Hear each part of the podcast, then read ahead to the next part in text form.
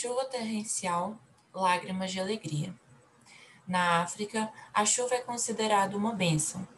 A chuva durante a cerimônia de bênção de hoje foram as lágrimas de alegria do céu. As chuvas torrenciais são comuns na África do Sul. No entanto, ninguém esperava que as chuvas coincidissem com toda a minha estada em Joanesburgo em dezembro de 2019.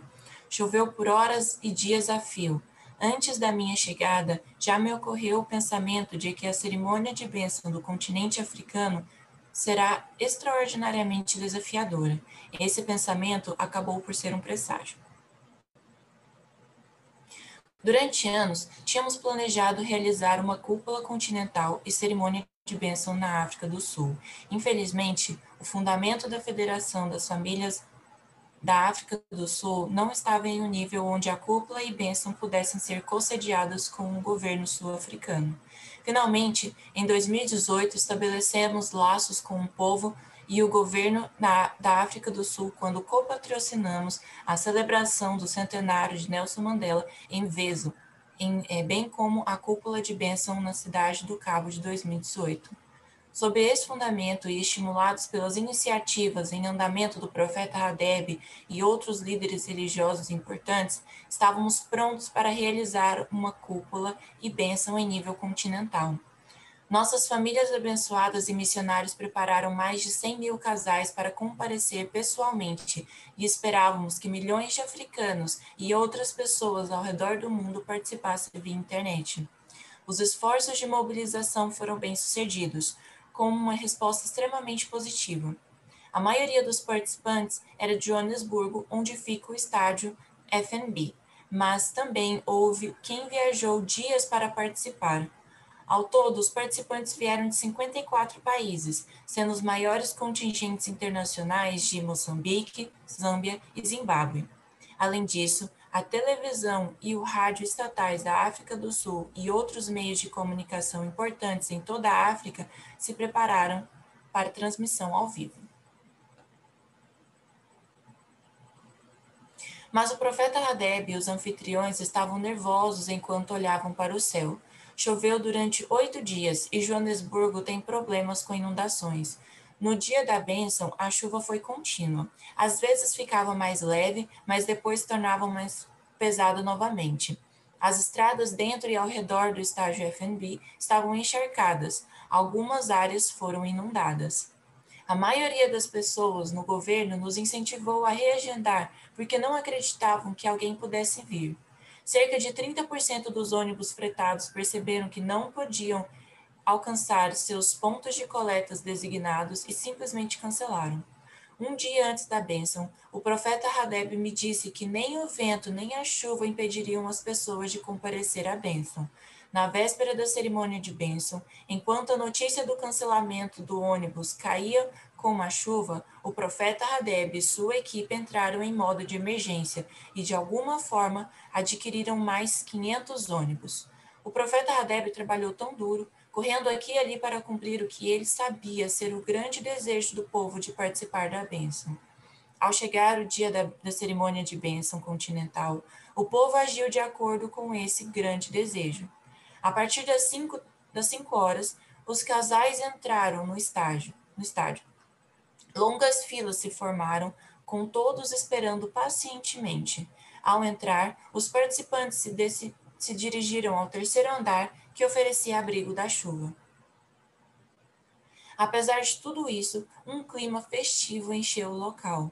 As pessoas dançaram e cantaram em gratidão pela bênção histórica que sabiam que receberiam da Filha Unigênita de Deus. A atmosfera era como um festival.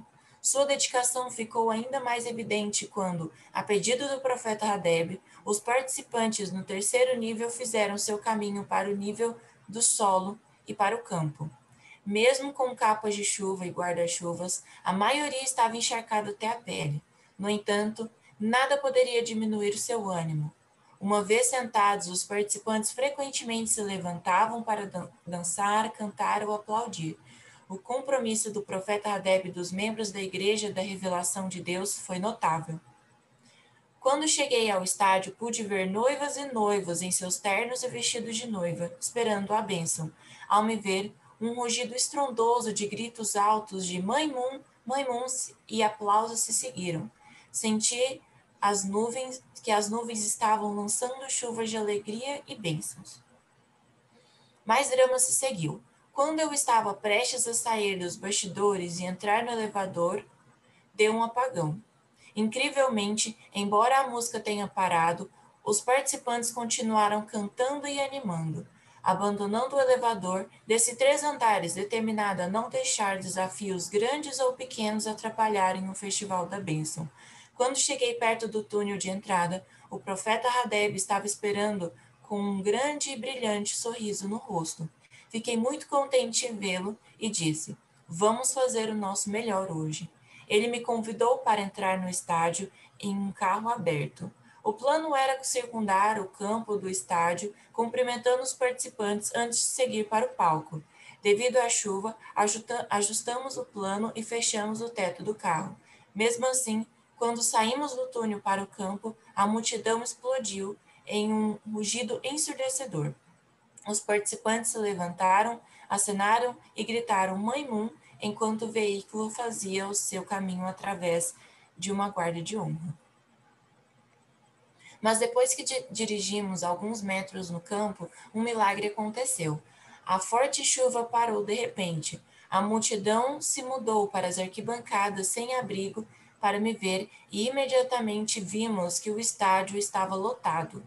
Mais uma vez senti gratidão por nossos alegres pais celestiais que estão sempre trabalhando nos bastidores. Abrimos o teto do carro e o profeta Hadeb e eu acenamos e saudamos a multidão extasiada. Os aplausos e gritos do público foram incríveis. Foi realmente uma visão incrível. O profeta Hadeb olhou para mim e disse com orgulho: Mãe, todo o estádio está lotado. Subi ao palco para oficiar a cerimônia de bênção.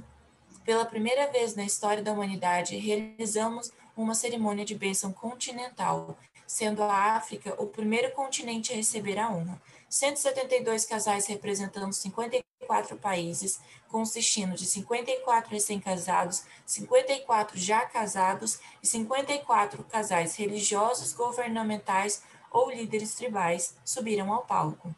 Sentados no palco estavam mais de 100 representantes, incluindo cinco chefes de estados, e delegados oficiais do governo. Entre os participantes da bênção e VIPs estavam seis ex-chefes de Estado, 12 oradores parlamentares, 140 parlamentares, 219 governantes tradicionais, 127 líderes religiosos importantes e mais de 80 representantes da mídia de 30 países.